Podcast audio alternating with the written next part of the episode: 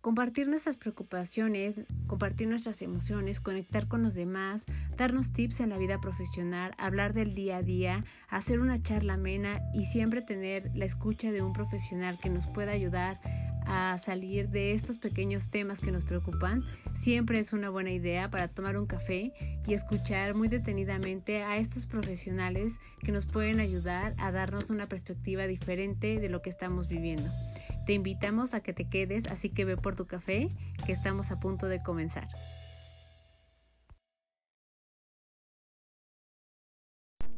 Bienvenidos a un episodio más de Pretextos para un café. Gracias por estar aquí, gracias por venir a escuchar esta segunda parte de nuestro podcast eh, referente al tema de el por qué está sucediendo este tipo de acciones hacia nuestros periodistas. Como vieron, la charla es larga, entonces esta es nuestra segunda parte. Nos gustaría mucho que la pudieran escuchar para que puedan tener toda la información completa por parte del maestro Alfredo Martínez y que puedan, eh, como decíamos, hacer eh, justo análisis acerca de esto. Eh, vale totalmente la pena escuchar hasta la última palabra que tiene por decirnos y nuevamente invitarlos a que no solo se queden con, con lo que ven en las noticias, que vayan a la información, que sí quieran saber qué sucede en el país y que hay formas en las que podemos también nosotros actuar y en las que podemos también nosotros tener injerencia y podemos hacer algo por cambiar nuestro país. Vale totalmente la pena si tenemos pequeños, si no tenemos también, porque no no es necesario tener un hijo para querer dejar un mundo mejor o un país mejor a las generaciones que vienen detrás de nosotros. Entonces, bienvenidos a esta segunda parte. Nuevamente, gracias por estar aquí. Nuevamente, gracias por, por darnos esta oportunidad. Y nuevamente, con todo respeto para estos periodistas que desafortunadamente eh, han perdido la vida en la actividad de su profesión sin que haya habido necesidad de que esto sucediera. Eh, con mucho respeto para ellos y para su familia, hacemos esta segunda parte. Gracias y bienvenidos. También se decía que si a Estados Unidos le daba un catarro en materia económico-financiera, a México le daba una pulmonía. Cuidado, la crisis económico-financiera se está agravando en, México. No porque no haya dinero, tanto público como privado. No, el problema sigue siendo la escandalosa corrupción de las élites, de las cúpulas políticas, gubernamentales, económicas, financieras.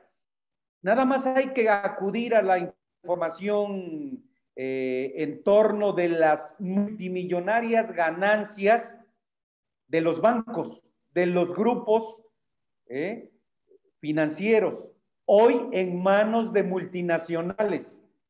El único banco mexicano que nos queda como resabio es Banorte. ¿eh? Todos los demás bancos están en poder de las multinacionales. Entonces, hay denuncias fundadas, documentadas como eh, Citigroup, ¿no? Como HBS. Han lavado dinero del narcotráfico por miles de millones de dólares, de euros, no solo de pesos mexicanos.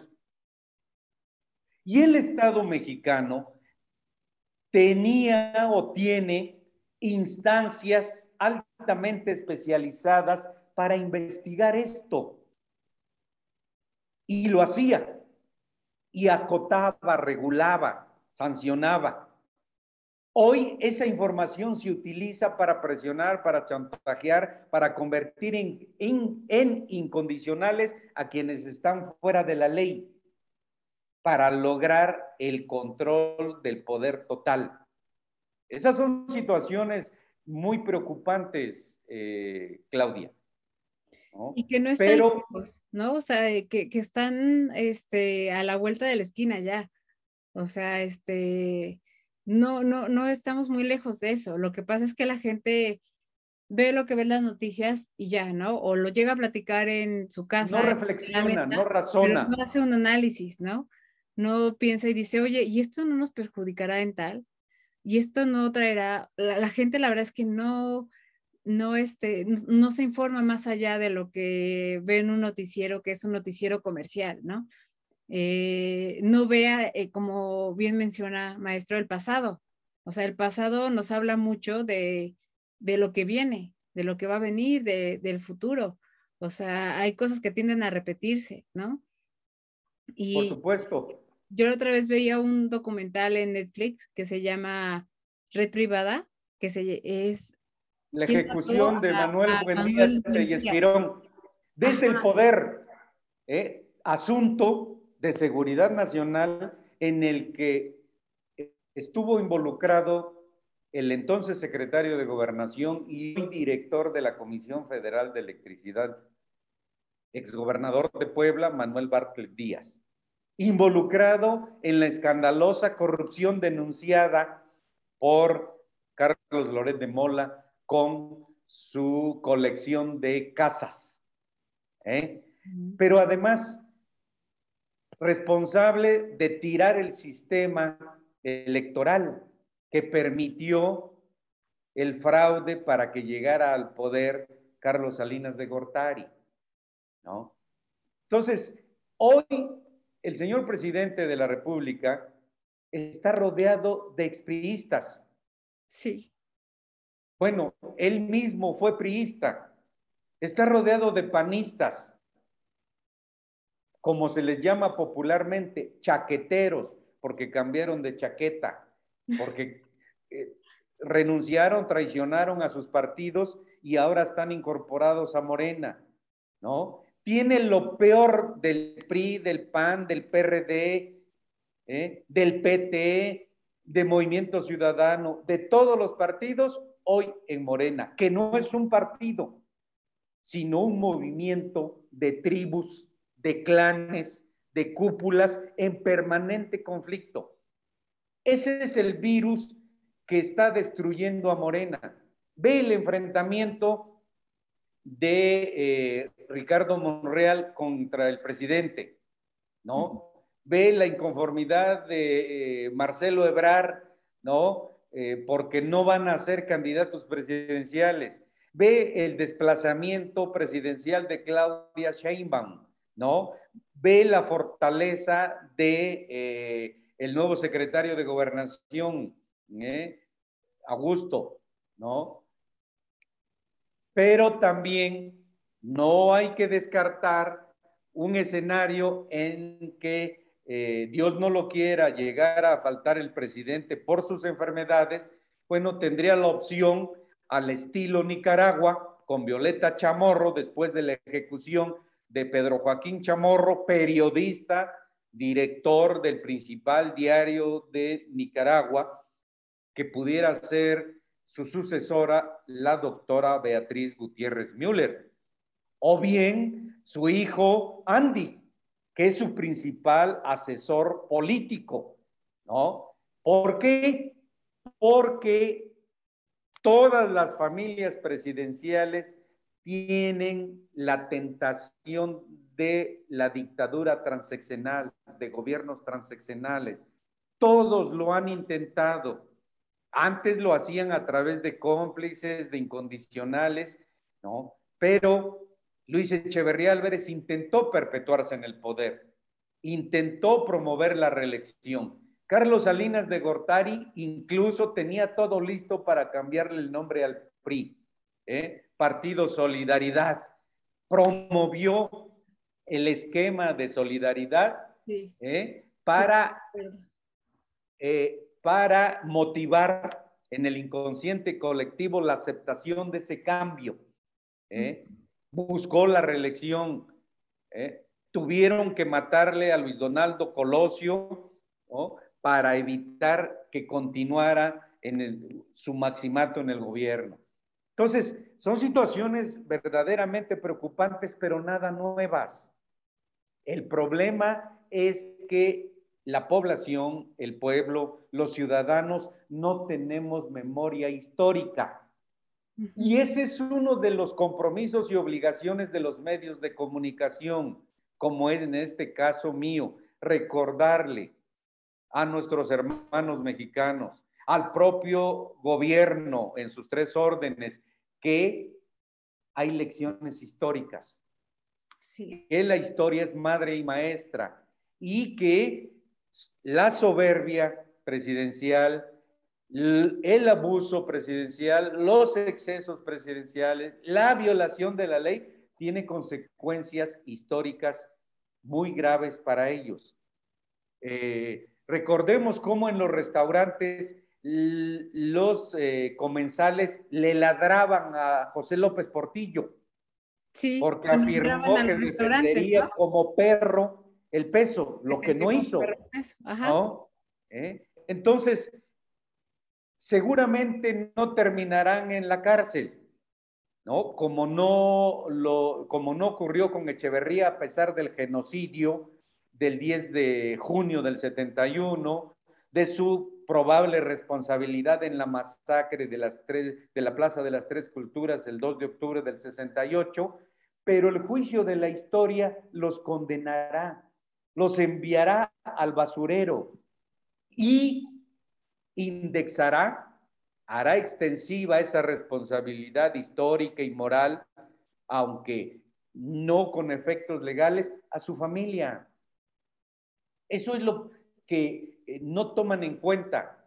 Eso es lo que eh, quienes lo toman en cuenta les preocupa y por eso tratan de evitar que los medios de comunicación lo recuerden pero también cambian la versión de los libros de texto para aparecer como héroes, para aparecer como los, los salvadores de México, para aparecer como los grandes transformadores. Manipulan la realidad con verdades a medias, Claudia. Por ejemplo, en el caso de, no quiero decir mal el nombre, me voy, eh, me voy a ir a, a, mis anotaciones porque no quiero decir mal el nombre, de la, esta, la periodista que fue asesinada este, hace poquito, que es esta, ¿es Margarita Martínez?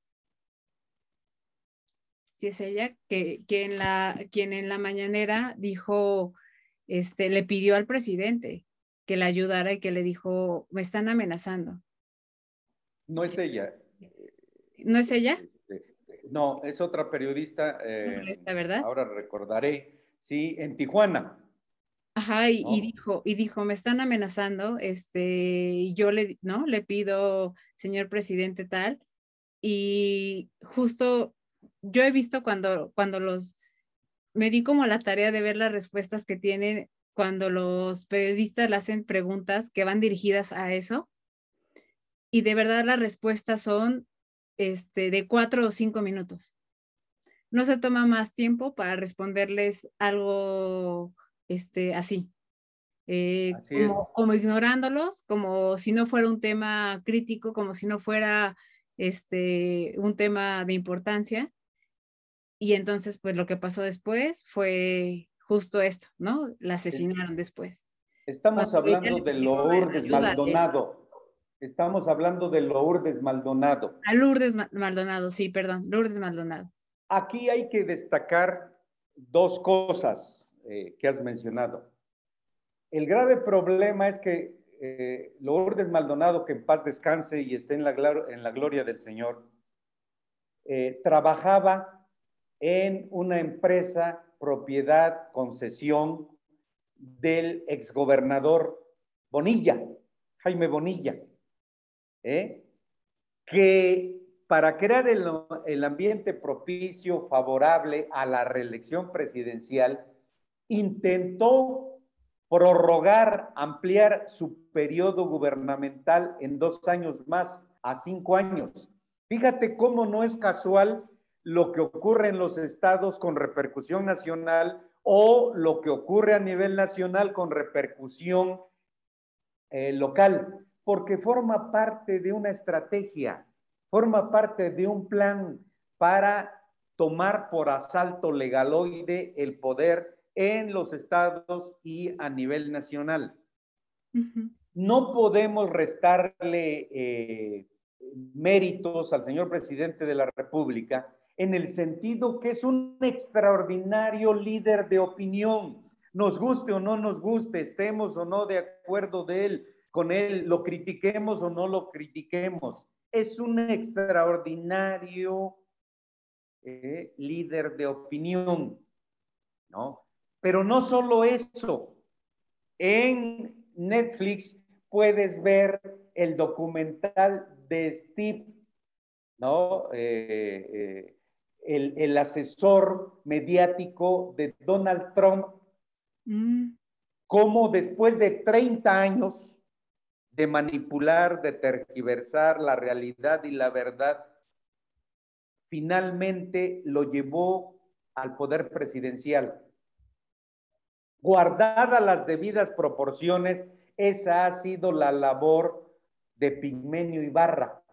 Creo el ambiente propicio con sus películas, ¿no? Y sus series de narcopolítica, culpando al PRI, al PAN, ¿no? De, con la complicidad de las Fuerzas Armadas, de las policías federales, estatales, municipales. Es el ambiente propicio. ¿Eh? Pero son esquemas diseñados de manera perversa. ¿eh? ¿Qué le ayuda también de manera extraordinaria al señor presidente para manipular la, realidad con verdades a medias? Su amplísimo conocimiento de la condición humana, de las flaquezas humanas, de las miserias humanas. No hay ser humano en el mundo al que no le atraiga el poder político, el poder del dinero, el poder del placer, sano o insano, convencional o diverso.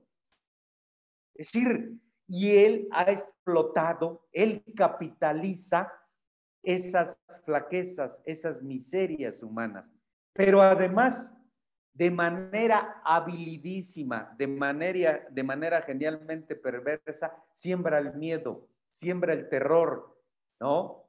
Y de manera maniquea, o estás conmigo o estás contra mí. No hay términos medios. Muy grave, muy preocupante. ¿eh? Un factor que le ayuda es el conocimiento de la Biblia, manipulando, tergiversando sus preceptos, porque probablemente él es pentecostal. ¿eh? entonces es cristiano, él lo ha reconocido públicamente, lo que no ha precisado y se dice que es de la denominación pentecostal. Entonces tiene conocimiento de la Biblia y tergiversa sus preceptos. Entonces, ese actuar le ha permitido tener gran éxito, pero un rotundo fracaso en sus tres primeros años de gobierno, porque no hay combate a la corrupción de manera real, eficaz, eficiente y efectiva. ¿Cuántos grandes corruptos están en la cárcel? Si no es por venganza, como en el caso de los Oya. ¿Por qué no han logrado meter a la cárcel a los expresidentes? Al propio Calderón. No se trata de defender a ninguno de ellos, ¿no? Yo me hincaría y elevaría los brazos al cielo si lograra meter a la cárcel a Calderón o al propio Enrique Peña Nieto. Bueno, ¿por qué no se hace? Entonces, eh, está rodeado de cómplices de estos expresidentes. ¿no? Entonces, esta es la, la, realidad cruda, cruel que estamos enfrentando, Carla, digo, eh, Claudia, y que se está agravando. ¿no?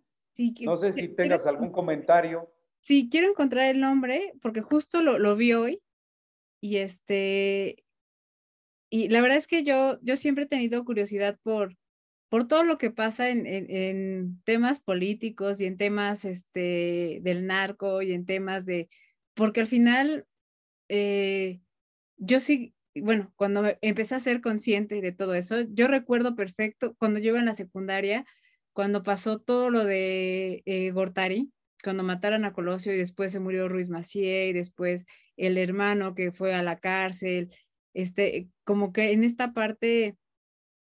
Eh, Pero también el cardenal Juan Jesús Posadas Ocampo. Que fue el pretexto, ¿no? Claro. para, para, para todo eso, pero justo hoy estaba este, viendo las noticias cuando me estaba arreglando y he leído también mucho acerca de, este caso. Quiero encontrar nada más el nombre que este... ¿A qué caso te refieres? El, caso de esta, de Florence Cassés, que si no hubiera intervenido este, Francia, eh, pues ahí la hubieran dejado, ¿no? Pero eh, que entrevistaron a su esposa, a la esposa de, es que no recuerdo cuál es el nombre de, de, este, de la persona con la que la, la prensa, la, bueno, fueron y, y este, hicieron todo el, montaje. ¿Cómo se llama el, el, el hombre? Vallarta. Ajá. Entonces ella está fuera de Palacio Nacional y justo estaba diciendo, todavía no tiene una sentencia.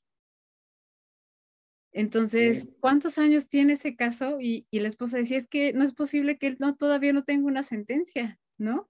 Este, sí, ella, porque pues eh, sí, el gobierno de Francia este, e, estuvo a punto, ¿no? De, pues sí, de meterse en un lío y de, de este, no, de meter en un lío a México por lo que estaba haciendo y este, y ella ahorita lo que está pidiendo es, primero, pues ver qué es lo que está pasando para que le den una sentencia y entonces para apelar y decir, no es cierto, ¿no? Pero si no tienen ni una sentencia, dice, o sea, ese caso ya se paró, mi esposo va a estar ahí eternamente. Así es, sí. Eh, el gran problema eh, en materia jurídica en México, Claudia, es que eh, de manera genialmente perversa, los legisladores de ayer y de hoy, ¿sí? Hacen su trabajo de manera manipulada. El problema de fondo es que la ingeniería constitucional de México garantiza la impunidad, no las sanciones, no los castigos, ¿eh? no solo en materia penal, sino en, en muchos sentidos. ¿Por qué? Porque son tan genialmente hábiles que no van a construir la soga con que pueden ser ahorcados. ¿No? Eh, hoy en día, naciones, países, gobiernos que realmente quieren combatir la corrupción eh, desde el poder, lo hacen de manera eficaz y eficiente, por ejemplo, con el esquema italiano. Ya no meten a la cárcel a los corruptos, sino aplican la figura de la extinción de dominio y les aseguran, les decomisan toda su fortuna mala vida para que vuelvan a ser los pobres que eran. ¿No? Entonces, esa es una solución eficaz, eficiente, realista. ¿Por qué? Porque de lo contrario nos endosan a los ciudadanos la manutención de los presos, ¿no? Pagar sus privilegios y no tiene sentido sin, sin recuperar lo que se robaron. Entonces, ¿qué tenemos que hacer también? Masivamente interponer quejas, denuncias por la violación a los derechos humanos a nivel local, a nivel nacional y a nivel internacional. Y acudir, insisto, al arma poderosísima todavía del juicio de amparo, de la demanda de amparo y protección federal, porque eso obliga a que intervenga la Suprema Corte de Justicia de la Nación y eso explica también por qué el presidente eh, está interesado en controlar, en apoderarse de la Suprema Corte de Justicia de la Nación. Tiene ya eh, tres ministros nombrados por él, pero son once. No tiene el control total, el control total. Por eso también le interesa destruir, desaparecer a los órganos autónomos constitucionales, empezando por el INE, que es el árbitro electoral. Si no hay quien garantice, quien organice y garantice elecciones libres, estamos perdidos. Por eso hay que defender al INE. Si permitimos que se eh, atente contra la libertad de expresión, contra la libertad de prensa, contra el derecho a saber eh, en este genocidio de periodistas, bueno, vamos a terminar sin esas libertades y, si quien, y sin quien nos revele los escandalosos casos de corrupción de la familia presidencial, pero también los abusos de las diversas autoridades. Ese es el meollo del asunto. ¿eh? Hay un escenario muy tétrico, muy terrorífico. Van a seguir muriendo periodistas en México. A, eso ¿eh? mi, mi, mi, otra pregunta. Que, ¿Cuál era justo el, el, la visión que usted tiene de del periodismo ahorita, ¿no? Eh, ahorita que, que de verdad es que han hecho, han hecho protestas, este, eh, me parece que en una de las mañaneras los reporteros se voltearon como... Fue, fue en el Congreso de la Unión, ah, en, la Cámara de Diputados Federal. Este, entonces no cuenten con nosotros, pero a ellos no les importa, o sea, eso para ellos es nada. Y justo mi pregunta iba en ese sentido, ¿cuál es el panorama este, que se puede seguir ahora con los periodistas? Aterrador, Claudia van a seguir muriendo periodistas, hombres y mujeres. Por eso tenemos que ser extremadamente cuidadosos, no solo en cambiar nuestra rutina de vida, nuestro, eh, nuestras agendas, ¿no? Sino sobre todo apegarnos a respetar la ley para exigir que se respete. Cuidado con mentir, Cuidado con ceder a las tentaciones de recibir dinero del crimen organizado o del narcotráfico.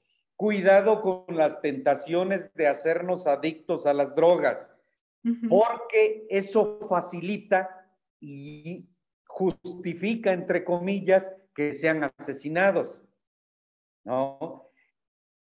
Fíjate cómo de manera objetiva y congruente tenemos que reconocer que la corrupción ha permeado en los medios de comunicación. No podemos cerrar los ojos a la realidad. Hay periodistas corruptos, pero por encima de los periodistas hay empresarios dueños de los medios de comunicación o concesionarios corruptos. Sí. ¿No? Hoy hay medios de comunicación preferidos por el presidente al que se le siguen pagando carretadas de dinero como antes lo hizo el PRI y el PAN y como lo ha hecho el PRD en los gobiernos municipales y estatales eh, que ha manejado. ¿eh? Entonces, seguirán muriendo periodistas. Por eso también los periodistas tenemos que ser muy eh, realistas y entender y aceptar, aunque no nos guste, que no bastan las protestas, las movilizaciones, sin apoyo legal. Necesitamos interponer miles de quejas y denuncias por violación a nuestros derechos humanos fundamentales eh, contra la libertad de expresión, contra la libertad de prensa, contra el derecho a saber, pero también contra la vida, nuestra propia vida, nuestra integridad, pero no solo a nivel local, nacional, sino a nivel internacional. Debemos exigir que el mundo todo voltee sus ojos a México. Ya hay la conciencia global, ¿no? Que el país con más riesgo para el periodismo es México, sin estar en guerra civil, porque luego le siguen Afganistán y, otros países. No, sin guerra civil somos el país con mayor riesgo para los periodistas. Entonces, necesitamos organizarnos masivamente los periodistas de costa a costa y de frontera a frontera pero echando mano de la ley, pero también cuidando no dar oportunidad que les facilitemos que atenten contra nosotros, que nos asesinen, ¿no?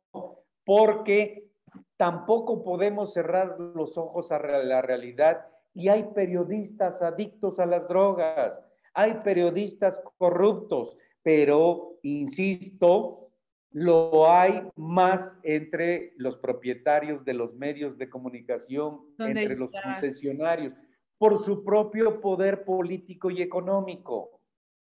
Hay historias terroríficas, terribles, ¿no? De periodistas cómplices de los gobiernos en el pasado, como hoy en día, ¿no? Eh, basta leer eh, eh, este, la historia de Carlos de Negri, cómo vendía información, cómo manipulaba la información con intereses gubernamentales, pero no es el único caso. Lo ha sido en el pasado y, los, y lo es hoy. Por eso también para el gobierno de la República, para los gobiernos estatales y los gobiernos municipales, está la ley. Quien incurra en probables delitos, a quien se le pruebe corrupción, a quien se le pruebe que está involucrado con el crimen organizado y el narcotráfico, que se le sancione. La inmensa mayoría de los periodistas no buscamos impunidad ni inmunidad. Lo que no queremos es que en el cumplimiento de nuestro trabajo, como obligación, no solo como vocación, como compromiso social, se nos ejecute, se nos sancione por informar, por cumplir ese deber. Así es pues que necesitamos el apoyo de la población en general, ¿no? Porque si permitimos que se siga asesinando periodistas, al rato los asesinados vamos a ser nosotros, ¿no? O algún integrante de nuestra familia. Observemos lo que ha ocurrido en Tamaulipas, en Michoacán, por citar solo dos casos, hasta que cada familia resultó víctima del asesinato de un hijo, una hija, o de la violación de la esposa o de una hija, entonces buscaron organizarse con apoyo en la ley para evitar seguir siendo víctimas del crimen organizado y del narcotráfico, pero sin defender a estos, insisto, con todo y ser grave ese problema, es mucho más grave la narcopolítica, la narcoeconomía. Basta leer los libros documentados con pruebas públicas de Anabel Hernández para entender cómo ha sido eterna la complicidad entre los capos y los gobiernos en turno de cualquier partido durante muchos años del PRI, pero luego del PAN. Pero este gobierno no es ajeno a esas eh, probables complicidades, ¿no? Ahí está la liberación de Ovidio y el propio video que Ovidio subió amenazando con revelar cómo se financió la campaña presidencial. Esos son los hechos duros en los que los periodistas tenemos que basarnos para no ser víctima de agresiones ni de asesinatos. Sí, o sea, por ejemplo, un caso así es, este, eh, ahorita que mencionaba Anabel Hernández, que justo yo también he leído los libros y vienen, sí vienen el número de expediente y viene, este, ¿no? Para que la gente vea y lo busque y diga, no me lo estoy inventando yo, ¿no? Está aquí y, y aquí están las pruebas. Pero me acordaba del libro de la noche de Iguala. Entonces ahí es donde uno se puede dar cuenta y dices, pues de toda esta corrupción y todo esto, le tocó a un grupo de personas que no iba para ellos, ¿no? Pero ojo, en esos, eh, la criminalística y la criminología enseña, Claudia, ¿no? Eh, que nadie muere porque sí. Siempre hay un motivo, una causa, una razón, salvo excepciones de estar en el lugar y la hora equivocados. La perdida o algo así. Los, los llamados daños colaterales, no como justificación de las masacres, no, sino también como excepción, ¿no? Eh, de, inocentes que mueren eh, sin estar involucrados. Para nadie es un secreto que la eh, normal rural de Ayotzinapa, ¿no? Siempre ha sido una escuela formadora de guerrilleros. Ahora vinculada a grupos del narcotráfico en Guerrero. ¿Por qué? Porque la guerrilla requiere dinero fácil y rápido para, para comprar armas. ¿eh? Y el narcotráfico requiere de base social que defienda sus posiciones, sus feudos, y qué mejor que sean aparentemente estudiantes inocentes, ¿no? Este, eh, de, origen humilde, campesinos, porque esas banderas venden.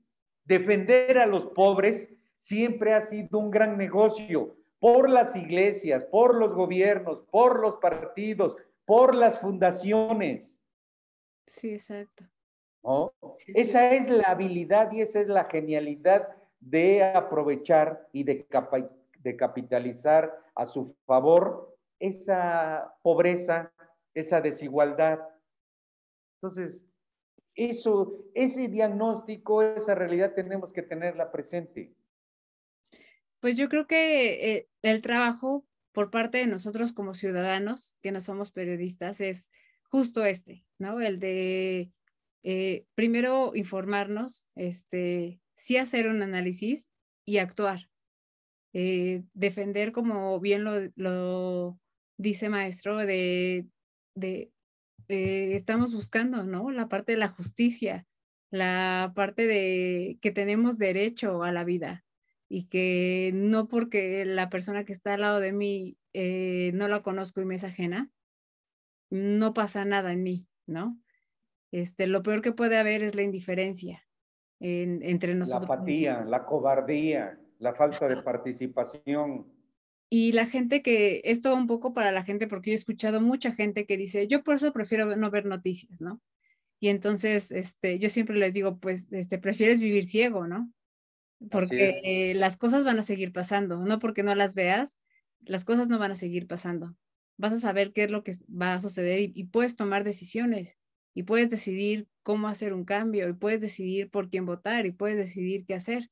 Si no las quieres ver, pues seguramente pues vivirás en la ignorancia y te dirás como la mayoría de la gente que es, ¿tú por quién vas a votar? Ah, pues por, por fulano. Ah, yo también, ¿no? Entonces, no, que decidas con toda conciencia de todo lo que te, enteras y ves. Este, hay que ser mucho más duros y la gente dice, no lo veo porque me, me estreso. No, hay que ser mucho más este, objetivos y decir, esto es lo que está pasando y esto es nuestro país y como bien decíamos, esto es lo que estamos dejando a las generaciones de atrás. Este, si bien a lo mejor todavía a nosotros nos va a tocar una parte fea, a las de atrás les va a tocar lo peor. Así es les va a tocar lo peor. Entonces, este, yo creo que ese es el ejercicio que tenemos que hacer como ciudadanos. Sí, efectivamente. ¿Qué tenemos que hacer, eh, Claudia? Bueno, exigir y eh, buscar proporcionar como padres en el seno de la familia, impartir educación integral no solo de calidad académica, docente, porque esa es instrucción, esa es mera transmisión del conocimiento científico. No, los principios, los valores universales, éticos, morales, religiosos, se maman en el seno del hogar. Y después se pueden fortalecer lo que no está ocurriendo en la escuela y aterrizan en los centros de trabajo, aterrizan en la sociedad y aterrizan en la nación.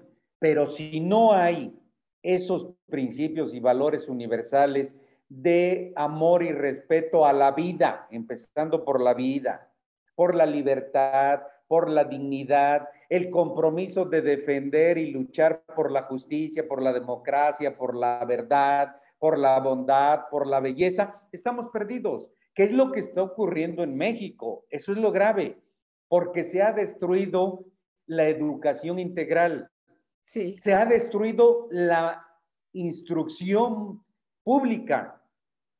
Ve el propósito eh, del gobierno de la Cuarta Transformación por destruir a las instituciones de educación superior, eh, la toma por asalto de la Universidad de las Américas, el CIDE, el intento de eh, meter la mano en la UNAM, acusando de neoliberales, de cómplices, ¿no? Eh, de fifís a sus egresados, ¿no? Ese es, si, si destruyes la instrucción pública a la que tienen acceso los hijos del pueblo, los hijos de campesinos, indígenas y clase medieros en extinción, te apoderas de la inmensa masa ciudadana, ¿no? Los ricos cada vez son más ricos históricamente y sus hijos estudian fuera de México, ¿no? O en instituciones eh, privadas altamente costosas.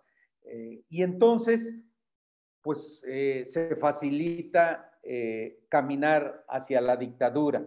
Por eso, al lado de, exigir respeto y hacer respetar la ley, está el conocimiento, la luz del conocimiento, la luz de la información, porque eso te permite encontrar tu verdad. ¿eh? que puede ser compartida por muchos si tiene principios y valores universales, si eres íntegro, si eres congruente intelectual y materialmente, si tienes ética. La política y los gobiernos deben tener una alta carga ética.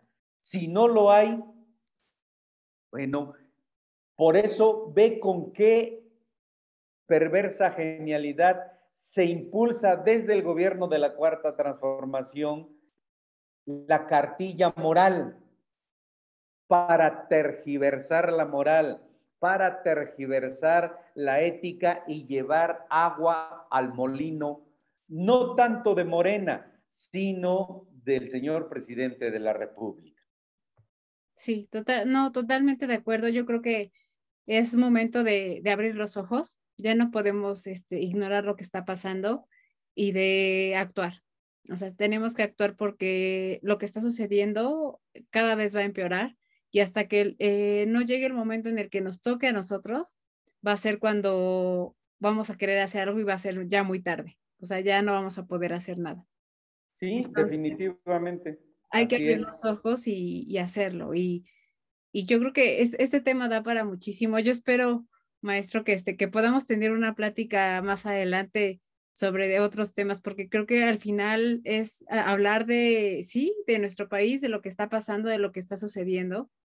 Y esto también ayuda a que quienes nos escuchan, pues, se hagan preguntas, ¿no? A lo mejor habrá quienes lo vean más profundo, habrá quien lo vea más superficial, pero mientras podamos llegar a más personas, este, mucho mejor, ¿no? Por supuesto. Eh, para eh, ello, nada mejor que la internet, las redes de comunicación. Sí, sí, sí, sí. Y este, y de verdad yo le agradezco muchísimo. Eh, yo creo que a mí me encantaría volver a platicar con usted. creo mucho que gusto, Claudia. Que podemos, este, que podemos platicar y que, y que sí, que la gente se entere y, y lo que decía, con que toquemos algunos, algunas personas, eh, así comenzaremos, ¿no? Este, así comenzaremos y, podremos hacer este, pequeños cambios que nos lleven a, salvar mucho de nuestro país. Así es. Así es, efectivamente. para ablandar un poquito este, el, podcast y terminarlo, esta pregunta va más eh, eh, en, en relación al título del podcast. Maestro, ¿a usted cómo le gusta el café? Eh, caliente, aromático, eh, soy exigente en la toma de café, como lo soy en general eh, en la toma de mis decisiones, ¿no? Eh, tuve la fortuna de abrevar en, la sabiduría milenaria de los clásicos griegos y romanos, son mi guía, ¿no? yo soy abogado, ¿no?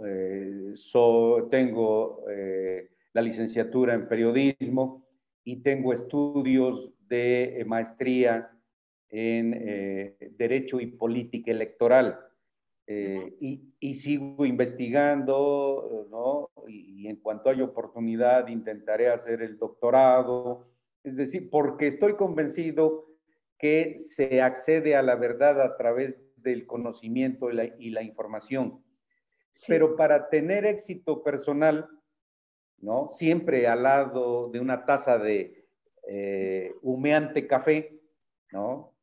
Eh, necesitamos no perder de vista que hasta por conveniencia y por interés personal, familiar, profesional, empresarial, necesitamos no dejar de investigar, no dejar de informarnos, no dejar de eh, capacitar. Gracias por acompañarnos en un episodio más de Pretextos para un café. Te esperamos con más dudas, curiosidades y ganas de aprender, con el pretexto de tomar un café, hablar de cualquier tema y poder cubrir estas curiosidades que traen muchos tips, que traen mucha sabiduría y que nos ayudan a alimentar cada día nuestra vida profesional, nuestro desarrollo personal por medio de profesionales. Te esperamos en el siguiente episodio y gracias por haber estado con nosotros.